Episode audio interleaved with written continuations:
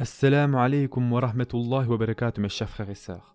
La dernière fois on s'est arrêté donc au hadith du prophète sallam dans lequel le prophète sallam nous dit que si l'on voit l'un des dix signes majeurs arriver, que l'on devrait s'attendre à l'apparition du signe suivant très rapidement et que donc ça va s'enchaîner très très vite. Et le premier signe majeur de la fin des temps, sans aucun doute là-dessus, est l'arrivée de Isa ibn Maryam. Et quand Isa ibn Maryam arrivera sur terre, le reste va s'enchaîner comme un effet domino et donc Qiyamah arrivera peu de temps après. Et une chose importante à signaler est que le dernier des signes mineurs est lié au premier des signes majeurs. Je répète, pour être sûr que cela soit bien compris. Le dernier des signes mineurs est directement lié au premier des signes majeurs. Le dernier des signes mineurs est l'arrivée du Mahdi, et lorsque le Mahdi arrivera, il sera en interaction avec qui? Avec le premier signe majeur de la fin des temps qui est Isa ibn Maryam. Donc le Mahdi et Isa vont coexister au même moment, au même endroit et interagir ensemble.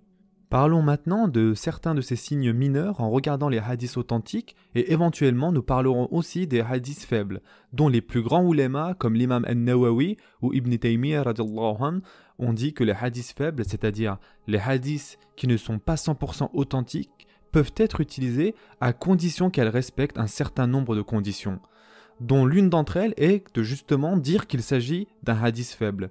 Tout ça pour dire que les savants et les ulémas, dits classiques, n'ont pas totalement rejeté ces hadiths. C'est vraiment un phénomène récent et une opinion très contemporaine de rejeter totalement les hadiths faibles. Voilà, maintenant que tout ceci est dit, continuons. Comme je l'ai déjà mentionné, le premier des signes mineurs de la fin des temps est la naissance du prophète sallallahu la da'wa du prophète sallam, le message du prophète sallam et la mort du prophète sallam. Ceci dans son ensemble représente le premier des signes mineurs de la fin des temps. De plus, le prophète sallam nous a dit que Allah nous a envoyés ensemble, c'est-à-dire le prophète et le qiyamah, mais que le prophète sallam est juste un tout petit peu en avance. Et ce hadith se trouve dans Muslim et dans Imam Ahmed. Donc il est le premier et le commencement de tous les signes mineurs de la fin des temps.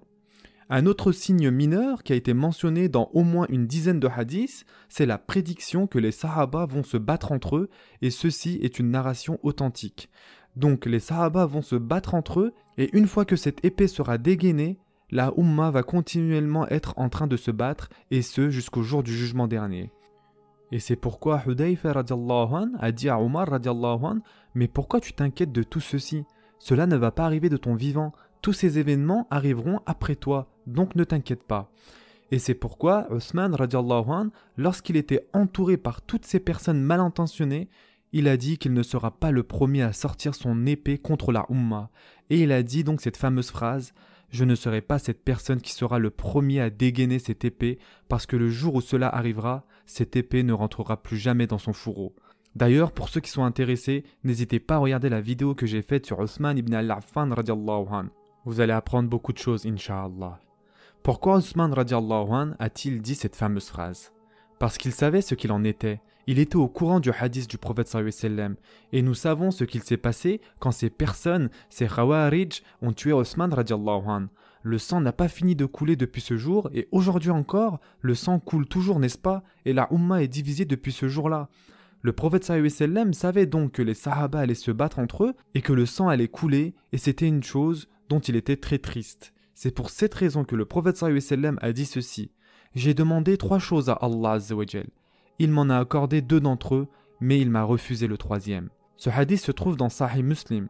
Et ce hadith est tellement puissant, mes chers frères et sœurs, même si vous êtes Mohammed Mustafa, même si vous êtes Habibullah, l'être le plus parfait en marché sur cette terre, vous pouvez juste demander et non exiger quelque chose d'Allah.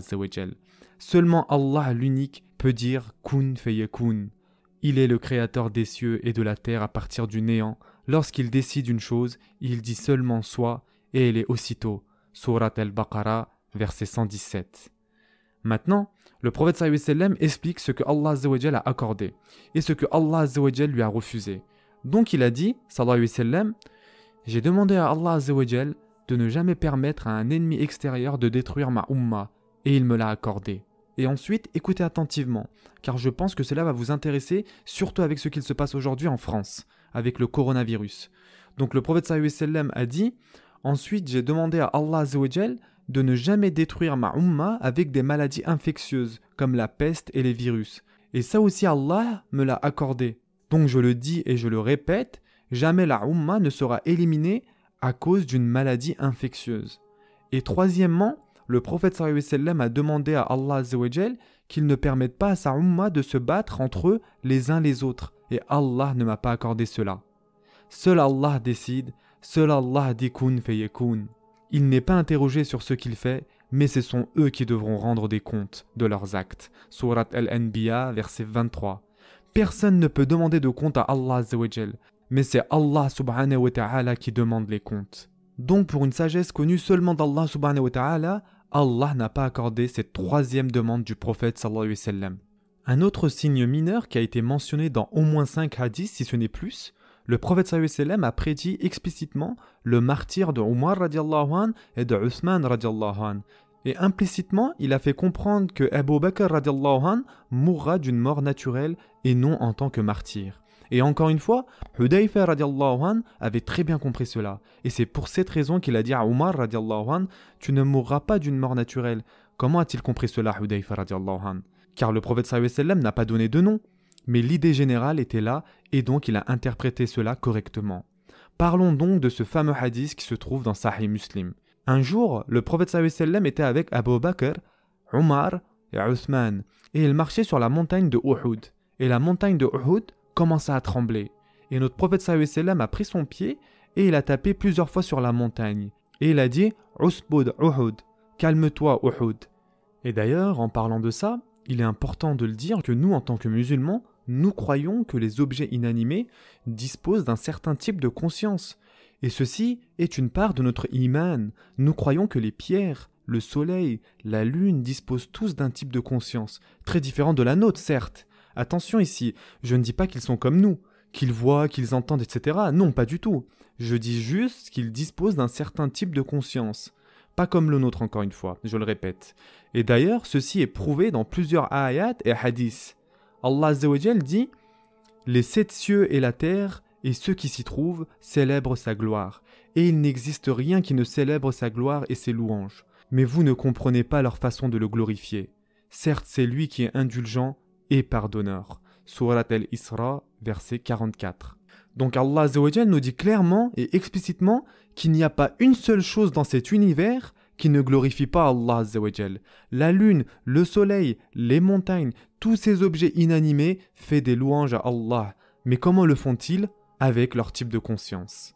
Dans un hadith, le prophète a pris un jour une pierre et les sahaba ont tous dit Nous avons entendu la pierre dire Subhanallah.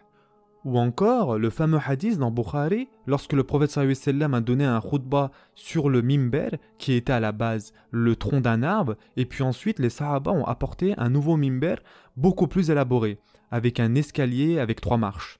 Donc le prophète a délaissé le tronc d'arbre pour le nouveau mimber.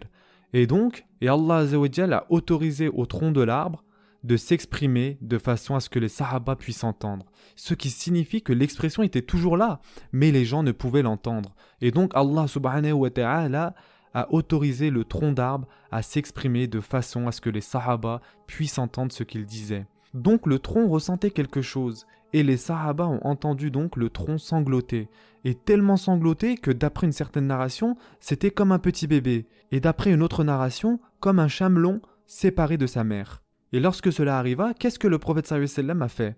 Le prophète a interrompu sa khutbah et il est descendu et il a pris dans ses bras le tronc.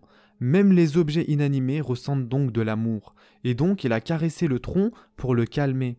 Et donc ensuite le prophète a ordonné à ce que le tronc d'arbre soit déterré de là où il était et qu'il soit placé sous le mimber sur lequel il était. Et d'ailleurs jusqu'à ce jour ce tronc se trouve sous le mimber. Tout ça pour vous dire que même les objets inanimés disposent d'un type de conscience. Et donc revenons à Hadith. Allah subhanahu wa ta'ala a autorisé la montagne de Uhud à s'exprimer. Et c'est pour cette raison que Uhud a commencé à trembler. Et le prophète sallallahu a dit Calme-toi, usbud ya Uhud, fa innama alayka nabiyyun wa siddiqun wa shahidain. Calme-toi Uhud, tu as seulement un nabi, un siddiq et deux shahids sur toi. Nous voyons ici que le prophète sallam prédit ce qui allait arriver. Le Nebi, c'est bien sûr le prophète sallam, le Siddiq, c'est Abu Bakr as-Siddiq, et ensuite Omar radiallahu et Osman radiallahu qui sont les deux shéhids. Concernant le rang de Siddiq, c'est un rang de très haut degré. Il est mort sur son lit d'une mort naturelle. Il n'est pas mort en tant que shahid, car il a un degré encore plus élevé que ça. Et ensuite, nous avons quoi? Nous avons les shahidain. On va s'arrêter ici pour aujourd'hui. La prochaine fois, nous parlerons donc de la mort d'Osman radiallahu et le début de la fitna qui a commencé, inshallah. Prenez soin de vous, mes chers frères et sœurs, et à très prochainement, inshallah.